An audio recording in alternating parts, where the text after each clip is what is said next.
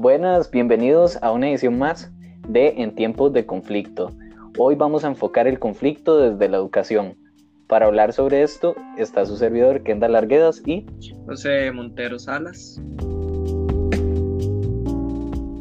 Y como invitada especial tenemos a doña Carmen. Mucho gusto, gracias por invitarme.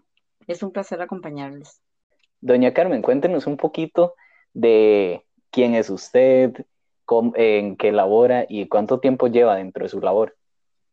Bueno, eh, yo soy eh, docente de informática educativa, soy, esa es mi especialidad. Tengo 20 años de experiencia en, en educación, de los cuales 17 he trabajado en instituciones educativas públicas desde preescolar, pasando por primaria, secundaria y educación de adultos. También tengo cinco años de trabajar eh, impartiendo clases en la UNED, eh, ya con lo que es educación universitaria. Y actualmente me desempeño como asesora nacional de informática educativa. Dino, nos parece muy interesante, ya que ahí podemos eh, ver una gran diversidad en cuanto a los conflictos, y lo cual va a volver más enriquecedora esta conversación y esta, esta charla, se podría decir. De hecho, vamos a dar inicio y nos gustaría que nos cuente un poco cómo se vive el conflicto dentro de todos estos ámbitos tan diferentes. El conflicto lo podemos entender quizá como una contraposición de ideas, así sea de, parte, de partes individuales o de grupos.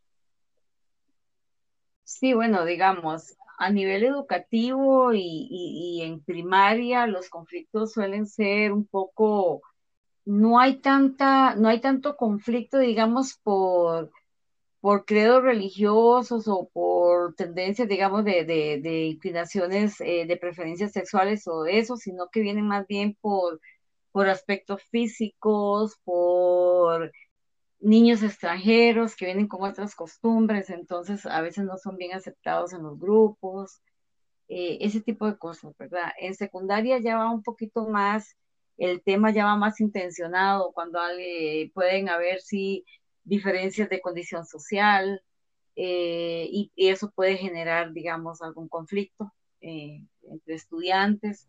Generalmente es entre dos o tres estudiantes, a veces son, se unen dos o tres en contra de uno, una cosa así, ¿verdad? Em, en grupos, a mí no me tocó vivirlo, lo, lo, vi en las noticias, digamos, de, de, de, instituciones educativas que se enfrentaban por una cuestión de, territorial, territorialidad, es como se llama, ¿verdad? Pero digamos que yo no he tenido esa experiencia de vivirlo, cerca con, con gente que, que, yo estuviera atendiendo, con estudiantes que yo estuviera atendiendo. Pero sí, digamos, en el ámbito educativo es como ese tipo de, de, de, conflictos, más que nada, ¿verdad? De vez en cuando hay alguno por cuestión de credo religioso, sí, no, básicamente, pero más que nada es por inclinaciones sexuales o por eh, origen, digamos, si son de otro país, si son extranjeros, ese tipo Sí, según, lo que nos está diciendo, el tipo de conflicto va escalando el nivel conforme al nivel de grado de los estudiantes. En este caso, en las zonas de, escolar o años como primer, segundo grado hasta sexto, los conflictos suelen ser como más diferencias físicas, pero superficiales. Tal vez cosas no muy subidas de tono, se podría decir. Ajá, perdón que lo interrumpa. Por ejemplo, ahorita me viene a la cabeza una situación, digamos, que son casos aislados o que tal vez no se dicen mucho, ¿verdad? Eh, que yo me di cuenta porque sucedió en una de las instituciones donde yo trabajaba.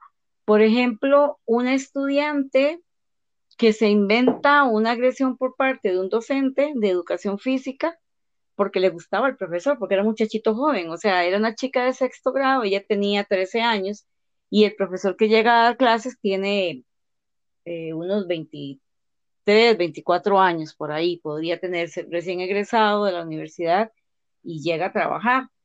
Y este, obviamente, pues el muchacho sabe y mantiene su, su, su límite, ¿verdad? Su raya, él sabe que él no puede, o sea, está trabajando con menores de edad y que es muy delicado, pero la chica es bastante insistente. Entonces, esa fue una situación bastante compleja.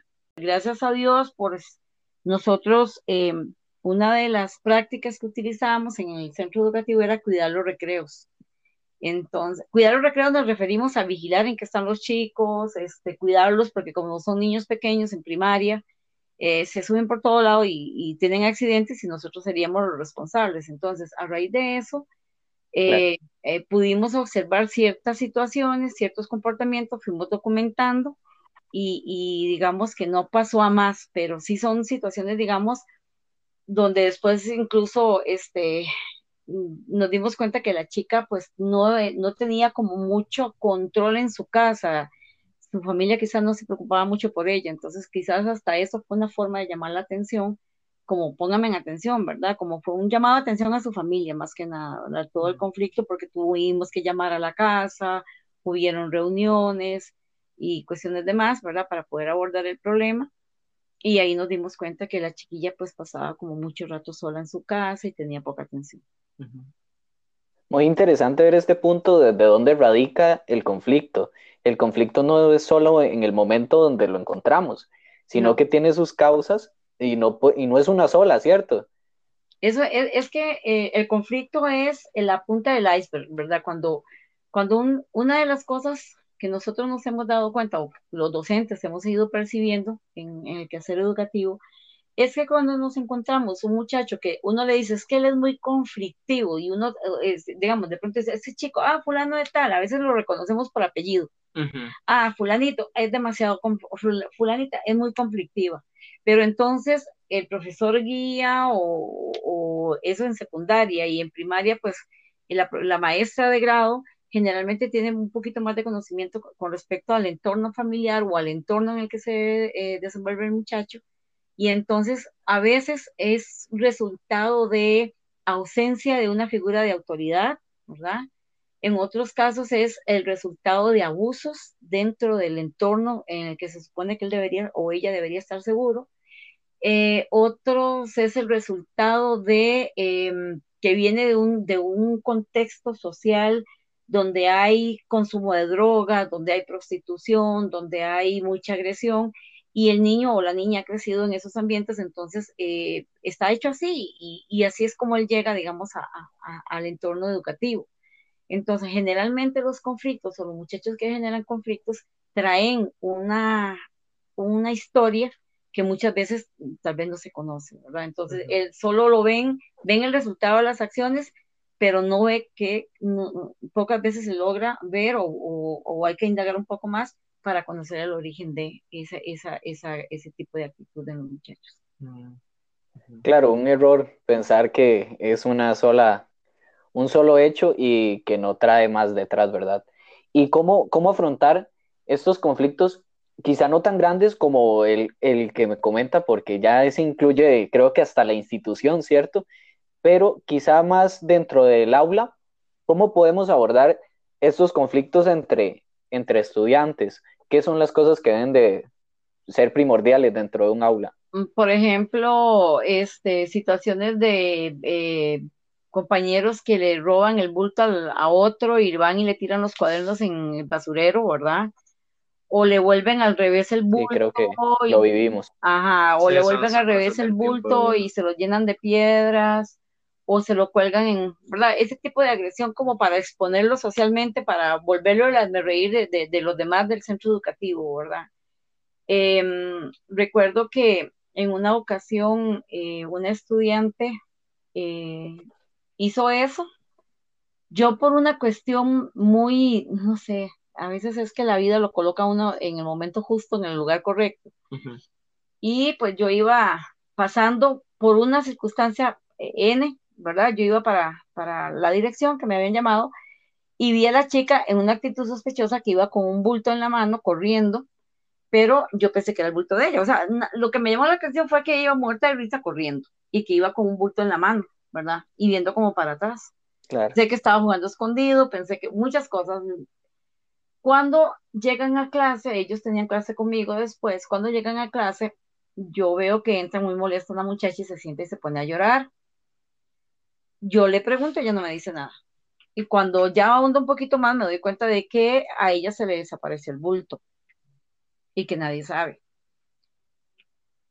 Entonces, yo nada más dije, qué curioso, se te desapareció el bulto. y me quedé viendo a la muchacha que yo había topado corriendo. Yo no dije, fulanita, yo te vi a vos con el bulto en la mano, yo no dije nada. Yo nada más dije, ¿y cómo se te desapareció el bulto? Pero yo no le quitaba la mirada a la muchacha que yo había visto corriendo. Es como una forma de indicarle que... Entonces ella me bajó la cabeza, ¿verdad? Indirectamente. Y entonces yo lo que dije fue, eh, tranquila, el bulto va a aparecer, date tiempo, eh, si quiere vaya al baño, lávese la cara, tómese un poquito de agua, respire para que, ¿verdad? Porque ella estaba muy, muy ofuscada, pero también yo necesitaba que ella saliera del aula. Entonces las compañeras la acompañaron, salieron y cuando salieron yo eh, salí del aula y le hice una señal a la muchacha que saliera, para que tampoco los otros estudiantes se dieran cuenta de. Y la llamé, la confronté y entonces yo le dije, aproveche que ella no está, vaya, traiga ese bulto, porque yo voy a su casa y hablo con sus papás y me llevo a la orientadora y al director. Mm. Entonces, como... Claro, porque yo no, me, parece... Yo no creo en las boletas, pero tampoco creo en ridiculizar a nadie, ni eh, porque tampoco sé por qué la muchacha estaba haciendo eso, tampoco sabía por qué lo estaba haciendo. Las muchachas a la que le escondieron el bulto tenían un grupo de amigas que eran bastante son, son bastante intimidadoras, ¿verdad? Entonces, eh, tampoco quería generar una situación de venganza. Y yo lo que le dije fue, eh, yo lo que le dije fue, eh, vaya, busca el bulto y llévelo a la dirección, yo voy a ir a hablar con el director y vamos a decir que el bulto apareció en la dirección. Esta es una oportunidad que se le da a usted la próxima vez yo sí voy a dar a conocer la situación que sea. Es como una forma de evitar que el conflicto escale a más. Exacto, yo, porque, porque vamos a ver, estaba en una institución donde era, había bastante, eran bastante explosivos los muchachos, entonces este, no se podía generar más, más, más explosión. Más conflicto. Yo no, yo no creo en las boletas, nunca he creído en las boletas, yo creo más en el diálogo, creo más en la, en el, si yo tengo que hablar con un padre de familia, lo llamo. Y si tengo que irlo a buscar, lo voy a buscar. ¿Verdad? O sea, yo no, no, porque una boleta muchas veces se queda perdida en el camino. O el chico llega con su propia versión y los padres de familia es, y esta docente no tiene nada que hacer, viejas vagabundas, creen que yo soy solo para esto, ¿verdad? Y más si el chico es conflictivo o la chica es conflictivo, no solamente yo como docente le estoy enviando boletas, muy probablemente todos los profesores que tienen que ver con ella o con él están haciendo llegar boletas, entonces es cansado. Sí. Ya pierde su propósito. Y ya pierde el propósito. Cuando se satura una persona de boletas, ya, ya se pierde. Entonces, digamos, yo creo más en el diálogo, en la conversación, eh, soy de armas tomar, no me ando por las ramas. Mis estudiantes siempre me conocieron como una persona que nunca eh, ponía en evidencia a nadie, pero si yo tenía que confrontar a la persona, lo confrontaba. Entonces, eh, también esa parte, ¿verdad? Que uno tiene que cuidar mucho la forma en que confrontan a los muchachos sin exponerlos, porque uno no sabe, como le digo, cuál es la el antesala de esta situación. Mm. Muchas gracias, doña Carmen, muchas gracias por toda esa experiencia y pues aportar tanto al programa fue un gusto tenerla acá como invitada. Ah, muchas gracias para servirles y cuando gusten aquí esté para, para apoyarlos. Muchísimas gracias. Gracias por la invitación. Gracias. Nos vemos en una próxima edición.